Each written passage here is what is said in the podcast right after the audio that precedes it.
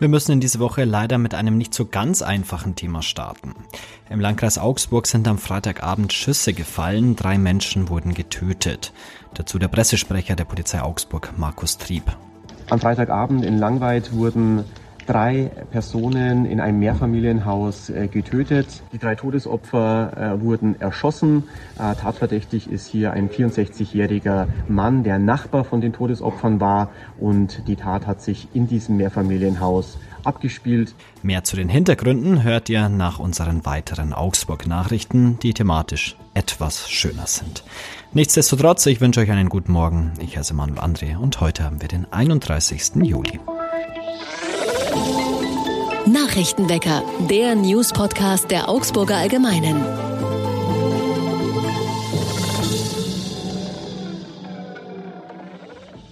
Magische Momente bei La Strada. Die Straßenkunst hat am Wochenende zahlreiche Menschen in die Innenstadt gelockt. Drei Tage lang waren Straßenkünstlerinnen und Künstler im Einsatz. Am Freitag und Samstag standen die Auftritte teils aber unter extrem schlechten Wetterbedingungen. Wegen des Regens wurde die Veranstaltung am Freitag auch frühzeitig abgebrochen. Dennoch war die Stimmung gut. An mehreren Plätzen in der Innenstadt waren die Akteure im Einsatz. Eine große Bühne benötigten sie nicht. Ihnen war es lieber, die unmittelbare Verbindung zum Publikum zu haben. In diesem Jahr waren 20 Straßenkünstlerinnen und Straßenkünstler aus aller Welt mit dabei. Der Eintritt war frei. Die Straßen Künstler ließen am Ende der Show aber einen Hut durch die Menge gehen, der als Kasse diente. Organisiert wurde La Strada vom Augsburg Marketing. Der Leiter Eckhard Schmölz sagt, es ist ein Festival für die ganze Familie. Die Innenstadt werde zu einer lebendigen Bühne. Die Verkehrswende in Augsburg schreitet weiter voran. Die Stadt wird in absehbarer Zeit in mehreren Straßenabschnitten Tempo 30 verhängen und für die Ost-West-Achse vom Theater bis zum Jakobertor ein entsprechendes testweises Konzept entwickeln. Konkret geht es um die Verlängerung bestehender Tempo 30 Abschnitte vor Schulen und Kitas, um kurze Wechsel zwischen Tempo 30 und Tempo 50 zu vermeiden.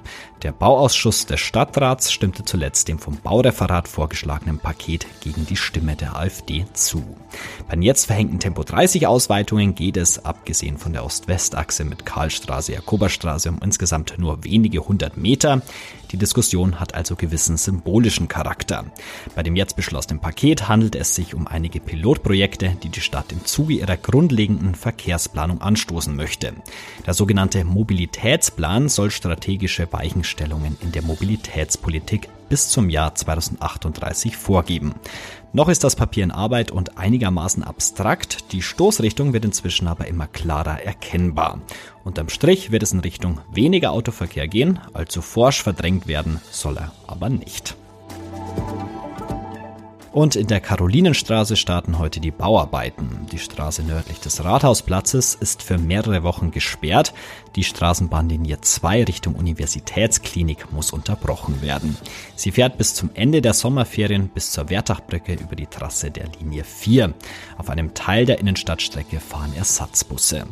Mit Beginn der Woche wird der Fahrbahnbelag der Karolinenstraße mit Backermeißeln aufgebrochen, sodass der Asphalt und die Straßenbahngleise entfernt werden können. Die Gleise werden neu verlegt, die Straße bekommt einen neuen Belag und breitere Gehwege. Nach dieser sehr lauten Phase folgen ab dem 19. August Pflasterarbeiten. Die Gehwege werden im Herbst neu gemacht. Zum Start des Weihnachtsgeschäfts werden die Arbeiten unterbrochen. Die Geschäfte sind aber während der Bauzeit alle zu Fuß erreichbar.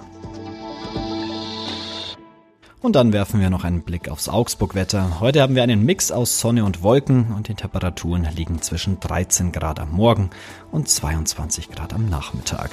Heute sollte es trocken bleiben, am Dienstag ist dann der Regen wieder zurück. Schreckliche Szenen haben sich am Freitagabend im Landkreis Augsburg abgespielt. In Langweid am Lech fielen Schüsse, drei Menschen wurden getötet. Über die Hintergründe spreche ich jetzt mit meinem Kollegen Philipp Kinne aus unserer Lokalredaktion. Hallo Philipp. Hallo. Was weiß man denn schon zu dieser Tat am Freitagabend? Also wir wissen mittlerweile, dass da am Freitagabend in Langweid drei Menschen erschossen wurden. Zwei weitere wurden angeschossen und sind dann schwer verletzt ins Krankenhaus gebracht worden. Wir wissen, dass es sich bei den Opfern um Nachbarn von dem Täter handelt. Das ist ein Ehepaar. Der Mann war 52 Jahre alt, seine Frau war 49 und das dritte Opfer ist eine 72-jährige Frau. Wir wissen, dass ähm, alle drei Opfer Nachbarn vom mutmaßlichen Täter sind. Ähm, er wohnt in einem Haus in der Schubertstraße in Langweid. Nachdem er diese drei Menschen erschossen hat, ist er in sein Auto gestiegen und zu einer anderen Wohnung gefahren. Die liegt ähm, ein paar hundert Meter entfernt von dem ersten Tatort in Langweid.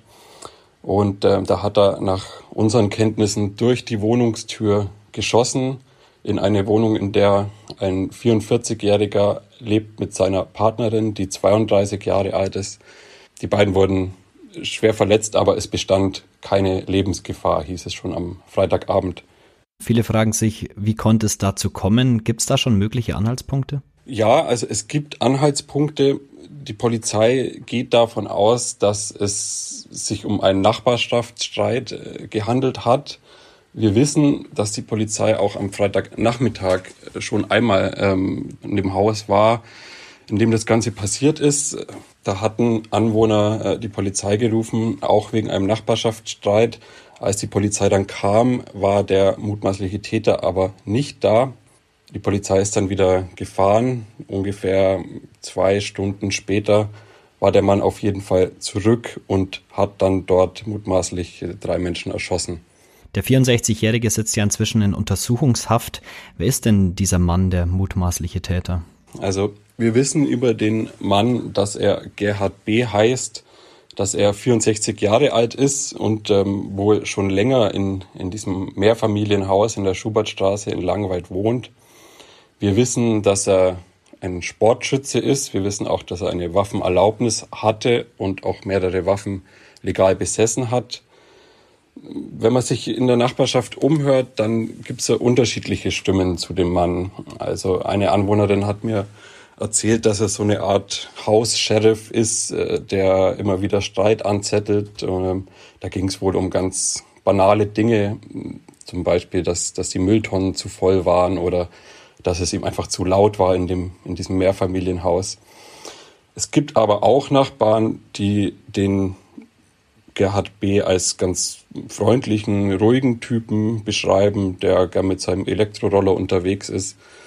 Also da gibt's unterschiedliche Stimmen in Langweid. Du warst ja auch vor Ort dann nach der schrecklichen Tat. Wie hast du denn den Ort Langweid so wahrgenommen? Als ich am Freitagabend vor Ort war, war es wirklich äh, gespenstisch still im Ort. Es war zwar ganz viel Polizei da, ähm, aber abgesehen davon war kaum ein Mensch auf der Straße. Ähm, viele hatten ihre Jalousien heruntergelassen. Es war ja wirklich gespenstisch still am ersten Abend. Das hat sich dann eigentlich erst am nächsten Morgen geändert. Ähm, da waren dann plötzlich sehr viele Nachbarn auf der Straße vor, dem, vor den beiden Tatorten.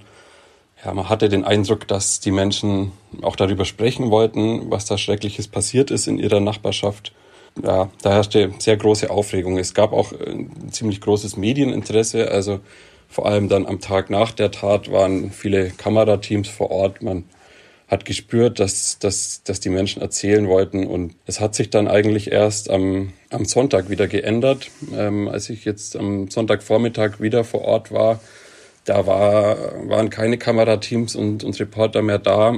Auch auf der Straße war es wieder ziemlich ruhig. Ich hatte den Eindruck, dass die Menschen wirklich genug hatten nach, nach dem ersten Tag ähm, und mit dieser großen Aufmerksamkeit, die auch herrschte dann in, in Langweid, ähm, ja, dass sie davon ein bisschen genug hatten und sich wieder zurückgezogen haben. Man hat aber schon gemerkt, dass diese Tat überall im Ort äh, zu spüren ist und, und dass der Schock wirklich in der ganzen Gemeinde sehr tief sitzt. Hm, vielleicht nur als letzte Frage. Wir wollen im Podcast auch immer Einblick geben in unsere Arbeit als Journalisten. Wie waren denn für dich die vergangenen Tage? Ja, es war, waren kurze Nächte, vor allem die von Freitag auf Samstag. Also wir waren am, am Freitagabend relativ früh vor Ort mit einem Team. Äh, da war zunächst noch nicht ganz klar, worum es eigentlich geht, was da genau passiert ist. Es hieß am Anfang, es, ähm, es hätte einen Amoklauf gegeben. Da konnte sich dann, zum Glück hat sich dann schnell herausgestellt, äh, dass, dass der Täter festgenommen wurde und ähm, keine Gefahr mehr bestand, als wir vor Ort waren. Ähm, und dann hat sich im Laufe des Abends haben sich immer neue Details ergeben, ähm, teils sehr spät, also es war dann weit nach Mitternacht, als Klar war, dass es sich wohl um einen Nachbarschaftsstreit gehandelt haben soll.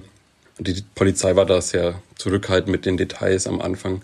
Mittlerweile haben wir ein relativ vollständiges Bild über das, was da Schlimmes passiert ist in der Nacht. Dann vielen Dank, Philipp, für deine Zeit und vielen Dank für das Gespräch. Danke. Und auch das solltet ihr noch wissen. Die deutschen Fußballerinnen haben bei der WM in Australien und Neuseeland eine bittere Niederlage kassiert. Gegen Kolumbien verlor die DFB-Auswahl gestern überraschend mit 1 zu 2. Der Siegtreffer fiel in der Nachspielzeit. Und Bundesverkehrsminister Volker Wissing sieht fast drei Monate nach dem Start des Deutschlandtickets Chancen für einen bleibenden Schub bei der Nutzung von Bussen und Bahnen. Das Ticket ist wirklich ein Riesenerfolg, sagt er der deutschen Presseagentur.